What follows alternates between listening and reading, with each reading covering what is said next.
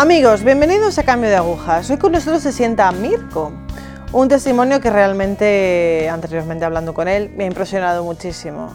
De cómo perdió a Dios, de cómo lo volvió a encontrar y después de encontrarlo de cómo no lo ha podido soltar. Mirko, bienvenido. Gracias por estar hoy aquí con nosotros. Gracias. Gracias. Puedes presentarte un poco, decir quién eres, de dónde vienes, cómo era tu familia, bueno, estas cosillas. Soy Mirko. Soy de Bedizzole, un pueblo de Brescia, a 10 kilómetros del lago de Garda. Desde hace dos años soy profesor de religión en un instituto. Además me ocupo de una ventanilla de asistencia, soy un consejero, en la cual atiendo a chicos con cualquier tipo de dificultad. Vale, ¿nos puedes contar un poco cómo ha sido tu vida? ¿O si el cómo es ahora es el cómo ha sido antes? ¿O cómo ha sido siempre? ¿O cómo...? No, en absoluto. No era así. Es más, nunca en mi vida habría imaginado ser profesor de religión. Mi infancia pasó como la de tantos chicos. Iba a la iglesia, a los grupos parroquiales, fui monaguillo, pero después de la confirmación pensé que había llegado a la meta que había conseguido el carnet de buen cristiano y dejé de ir a la iglesia, dejé de creer en Dios. ¿Y esto se debió a las amistades o hubo algo o alguien que te alejase de la fe católica? Sin duda, fue la relación con mi padre, un padre que siempre estuvo ausente en mi vida, un padre que nunca me cogió en brazos, un padre que siempre estuvo fuera de casa. Claramente esto me creó un gran vacío dentro y quizá inconscientemente eché la culpa a Dios de no haber tenido una familia normal, entre comillas. ¿Y cómo era la relación con tu madre? La relación con mi madre es excepcional. Mi madre siempre me ha mimado. Incluso aunque muchas veces no estaba en casa porque trabajaba haciendo las tareas de casa, limpiando casas, trabajaba 10 o 12 horas al día. Obviamente era para mantenerme a mí. ¿Tu madre tenía fe? Siempre ha sido una mujer de una gran fe y siempre ha sido, siempre rezando, siempre ha ido a misa, incluso en los momentos difíciles, sobre todo porque mi padre siempre la engañaba. Ya el día después de casarse le encontró con otra mujer, pero ella nunca ha perdido la fe, siempre ha seguido rezando y siempre ha creído en un matrimonio que era un matrimonio ante Dios y nunca ha repudiado a mi padre. Hasta que yo, en cambio, cuando tenía 18 años lo eché de casa porque estaba harto de esta situación. ¿La fe de tu madre te ha ayudado en cierta manera o pensabas, bueno, es cosa de mi madre y yo voy por otro lado? Mi madre siempre me ha dado ejemplo con sus valores, pero la oración para mí no servía para nada en absoluto. No servía porque visto los resultados en esta familia y encima hasta llega el momento en que tienes que echar a tu padre de casa porque ya no puedes más. Porque además de no mantenerte te ha dejado una montaña de deudas y yo tuve que dejar el instituto, ponerme a trabajar para pagar la cantidad de deudas que teníamos porque no había ni comida en la mesa. Me decía, ¿me pongo a rezar? ¿Para qué?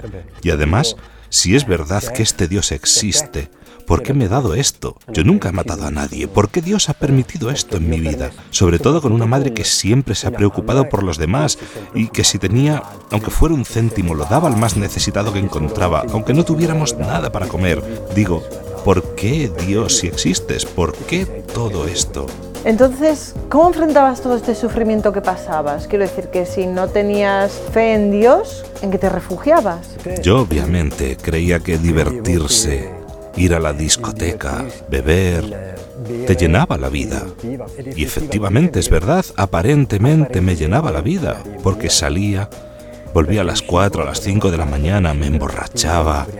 Estaba realmente bien porque cuando estaba con mis amigos yo era el líder, hasta el que no se rendía nunca, el que siempre hacía más que los demás. Esto me hacía sentirme alguien. Me hacía sentirme alguien porque mi padre, cuando discutíamos muchas veces, me decía que yo era un idiota y que nunca llegaría a ser nada en la vida. Pero esto, ¿dónde me llevó? Me llevó al punto de echar a mi padre dándole de tortas. Una vez hecho esto, me dije, perfecto, el problema era mi padre, lo he echado y cuestión resuelta. En cambio, esto me creó una gran herida dentro y el vacío que sentía cuando estaba solo ya no lo llenaba ni el alcohol, ni el sexo, ni el baile. Entonces, ¿qué haces? Pasas a otras cosas. Te haces los primeros porros, total, te dicen que no crean dependencia porque son las llamadas drogas ligeras y no existen las drogas blandas. Y luego tampoco esas te hacen nada. Entonces pasas a las más pesadas. Pero las más pesadas, como la cocaína, son caras. Y tu sueldo no es suficiente porque tienes que pagar las deudas de tu padre. Empiezas los primeros atracos, los primeros robos. Y luego empiezas a traficar. Y traficando es verdad, te sientes grande porque te sientes alguien en la vida sientes que tienes el poder y que tienes el poder sobre la vida de los demás, porque los demás te buscan. Y ahí me sentía realizado, me sentía así. Pero luego, cuando estaba solo, ese vacío me destruía. ¿Y qué hacías para aliviar ese vacío? ¿Qué hacías cuando te encontrabas solo? Cuando estaba solo encendía la radio, ponía la televisión. No podía estar en silencio porque el silencio me asustaba. Era como tener un dolor dentro, como tener a alguien que te mordía dentro de ti y no llegabas a entender qué era. Entonces hacía de todo para no quedarme solo. Y entrando en otro tema, ¿qué, ¿cómo reacciona tu madre cuando echas a tu padre de casa y, y cuando empiezas una vida mala, digamos? Mi madre al principio me regañaba, luego empezó la confrontación también con ella.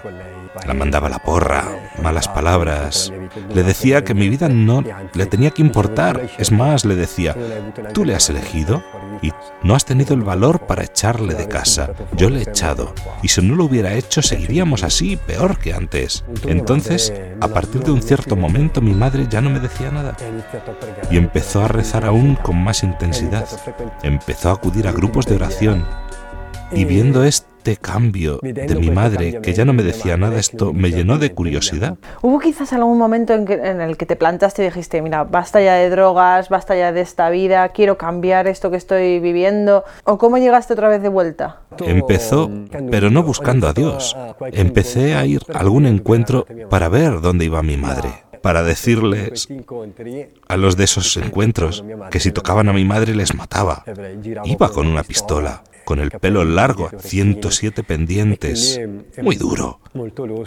Pero en esos encuentros, cuando me presentó a aquel diácono, yo estaba preparado para soltarle la mía. Ten cuidado, tienes los minutos contados y esas cosas. Y todos esos rollos de matón. Y él me dio la mano y me dijo, ¿sabes que Dios te ama a ti como me ama a mí? Y esa frase me congeló. Yo no conseguí responderle. Me di la vuelta y dije, mamá, nos vamos. Y en esos días esa frase me daba vueltas en la cabeza. Dios te ama a ti como me ama a mí.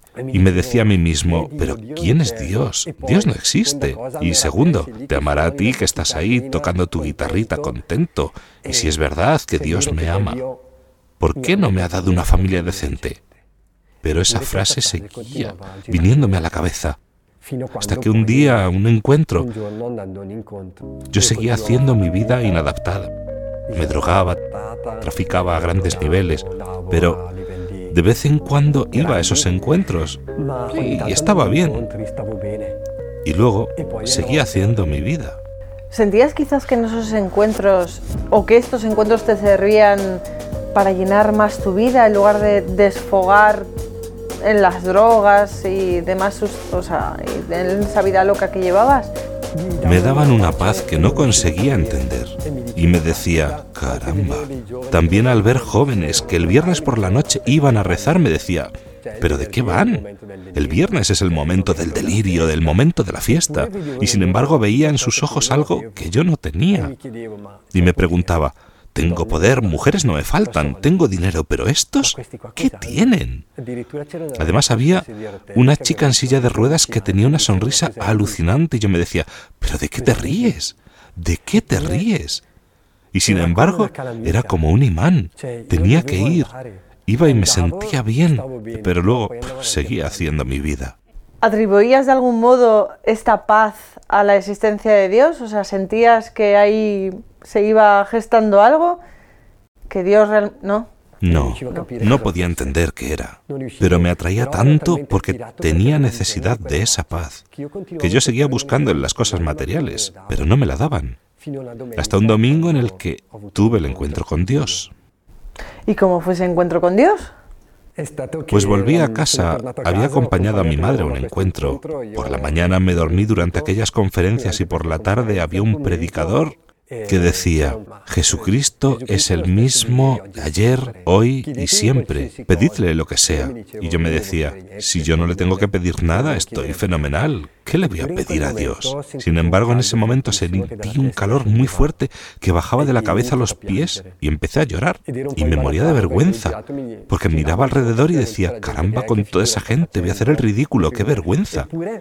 Pero no conseguía parar las lágrimas y seguía sollozando. Hacía probablemente más de diez años que no lloraba, desde que había muerto mi abuelo, y en ese instante sentí una voz interior que me decía, Mirko, tira el amuleto que tienes colgado al cuello. Tenía la cabeza de un dios que había comprado en Cuba, no sabía ni qué era, pero era guay llevar la cabeza de un dios. Perdona a tu padre por todo lo que ha hecho, porque yo ya te he perdonado. Y vi también una imagen que no podía comprender bien, pero era una luz que llegaba hasta mí. Pienso que recuperé los diez años sin haber llorado porque me pasé toda la tarde llorando. Volví a casa y no decía ni mu. Esa noche creo que fue la más larga de mi vida, una lucha fortísima porque me decía, Dios, no puedo decirte que no existes, te he oído, tu voz era nítida, nítida y clara, pero ¿cómo puedo cambiar mi vida? Cuando estás en ambientes de este tipo, no puedes de un día para otro. Y por la mañana me levanté y recordé, no sé en qué vericueto de mi memoria, esa parte del Evangelio que dice, cuando quieras pedir algo a Dios, enciérrate en tu habitación. Y yo me arrodillé e hice un mix entre Ave María, Padre Nuestro. No recordaba las oraciones y dije, Dios, mi vida es una mierda, pero te la doy. Y desde ese instante mi vida cambió. Tiré todo lo que tenía, me corté el pelo, tiré los 107 pendientes. El miércoles tenía que retirar una buena cantidad de droga. No lo hice. El jueves llegó a mi casa la pasma. Me llevaron al cuartel. Habían estado esperándome porque llevaban dos años detrás de mí y querían arrestarme, obviamente por tráfico internacional. Pero el Señor me arrancó justo en el último segundo. Y yo, no teniendo nada, salí limpísimo. Es interesante lo que has dicho antes del, del, amuleto, de los piercings, ¿no? Porque la gente, la gente puede, no sé, eh, basarse en el argumento de, bueno, pues yo tengo un montón de cosas, forman parte de mi personalidad y puedo seguir a Dios eh, con todas estas cosas puestas. Bueno, en tu caso los piercings y todas estas cosas. Pero ¿cuál era en ti la conexión entre dejar estas cosas, abrazar la fe católica, el por qué? Era el cambio de vida.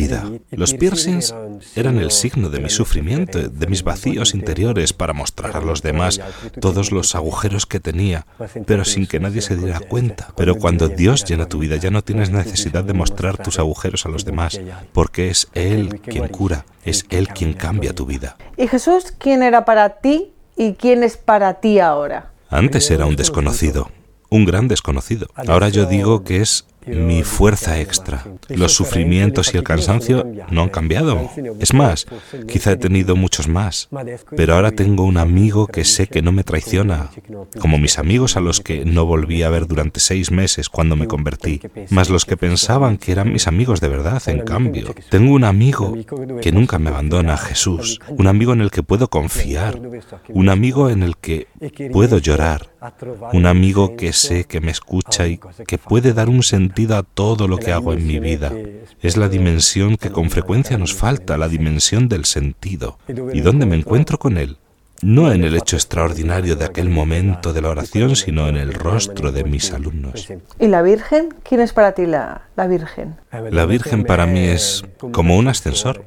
Puedes llegar a Dios tranquilamente sin ella, pero ¿para qué llegar al quinto piso por la escalera si tienes un ascensor? Y yo con frecuencia me confío a ella, porque muchas veces no sé ni qué pedir a Dios. No sé, pero sé que ella sabe de qué tengo necesidad realmente, porque muchas veces doy gracias a Dios porque no escucha mi oración, porque quizás pido cosas que no son para mí bien en absoluto. La Virgen para mí es un ejemplo, es una mujer tan humilde que en su vida aceptó algo más grande que ella.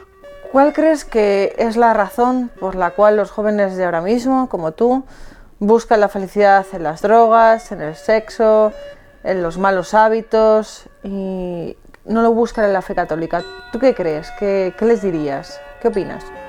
Digo que muchas veces nos convencemos de una mentira. Yo muchas veces me he dicho a mí mismo un montón de mentiras. Me he dicho que la droga me hacía feliz, que el alcohol me daba labia con las mujeres. Es verdad, pero en sustancia no te dan la felicidad, porque la felicidad está en nuestro corazón. La felicidad está en nuestra mente a través de la serotonina. Y ningún fármaco o droga te da la felicidad. La droga y el alcohol a veces te ayudan a amplificar lo que tú ya tienes dentro, pero sobre todo te sirven para anestesiar un dolor. Tú puedes decirte, sí, lo hago para divertirme, pero no es verdad. Si sabes escucharte, sabes que eso es una anestesia. Es verdad y es el único anestésico potente, pero es un anestésico. Te dura una hora, dos horas, media hora, pero luego el dolor es aún más fuerte. Y si eres verdaderamente hombre, entonces tienes el valor de pararte y de mirar a ese dolor. No es fácil, no es fácil. Y quizá lo que le falta a los jóvenes ahora es el concepto de esfuerzo. No hemos conseguido transmitirles eso. Parece que la vida tiene que ser siempre sin sufrimiento, sin dificultades, pero el sufrimiento y el esfuerzo forman parte de nuestra vida.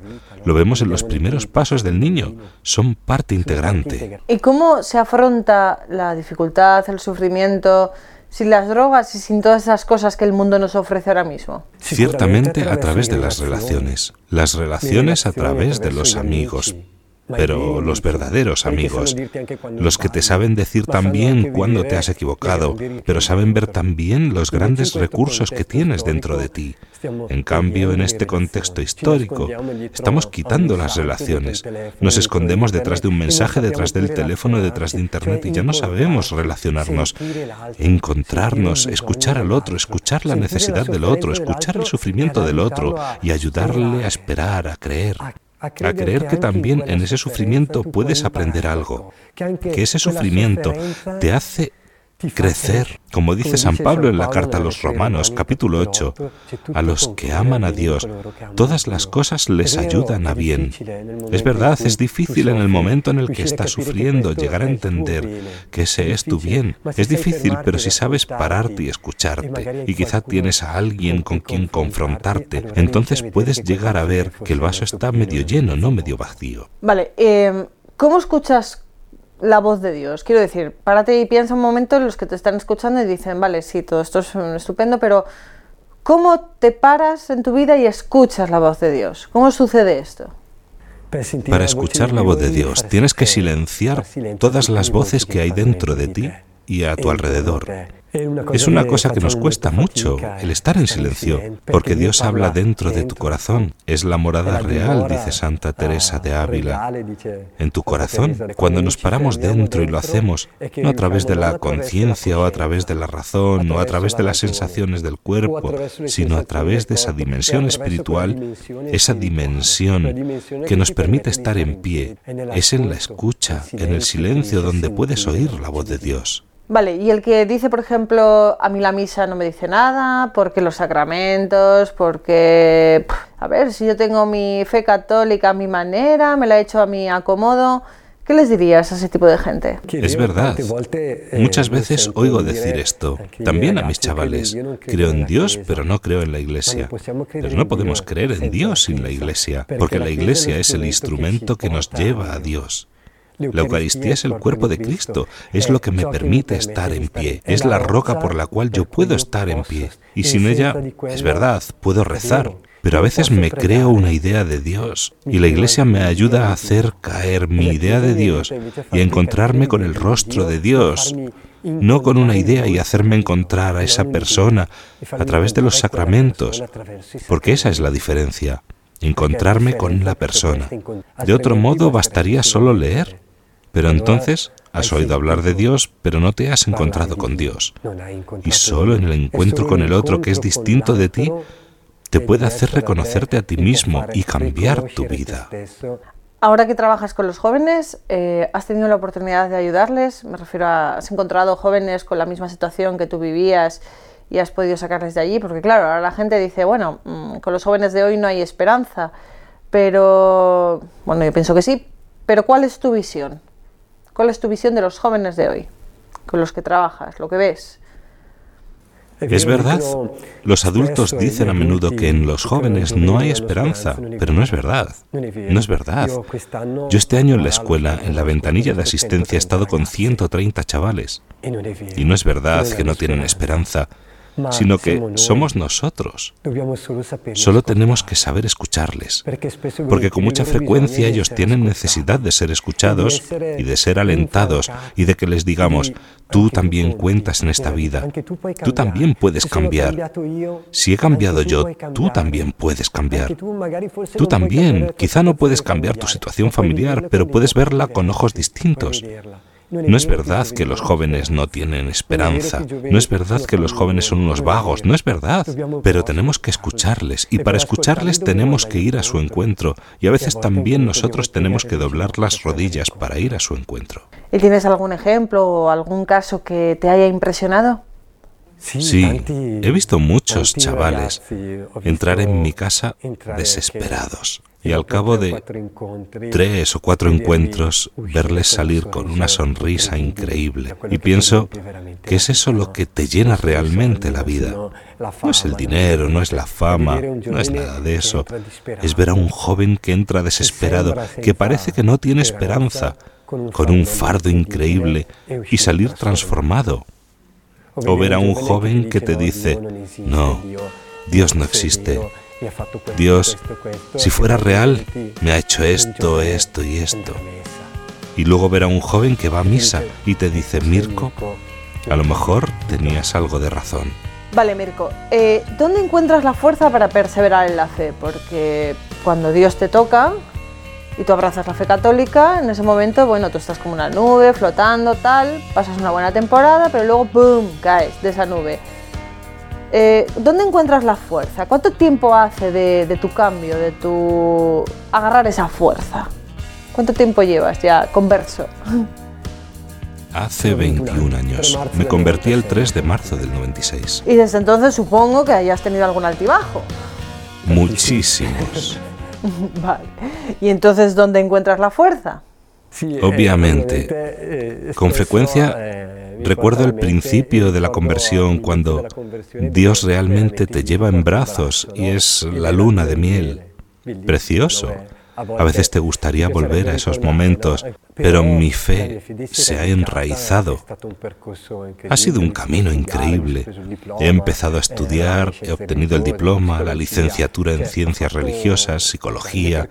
He hecho un gran camino con un gran esfuerzo y la perseverancia la encuentro siempre en buscar momentos durante la jornada para rezar. Sin ella no podría mantenerme porque dificultades hay a nivel emotivo. Muchas veces te desanimas por muchas cosas que te suceden, porque dices, yo vengo a hacer el bien y encima me pasa esto y esto otro. Pero es ahí, cuando te paras y empiezas a dialogar con ese Dios, te das cuenta de que sí, quizá te ha pasado, porque estás haciendo el bien, quizá estás en el buen camino, quizá lo que tú esperabas no era para tu bien, y quizá no en ese momento. Es la oración, es recibir la Eucaristía lo que me permite estar en pie y afrontar las dificultades. Mirko, muchísimas gracias por tu testimonio. Gracias a vosotros. Te caes, te levantas y el Señor te levanta. Te caes, te levantas y la Virgen te acompaña y te levanta.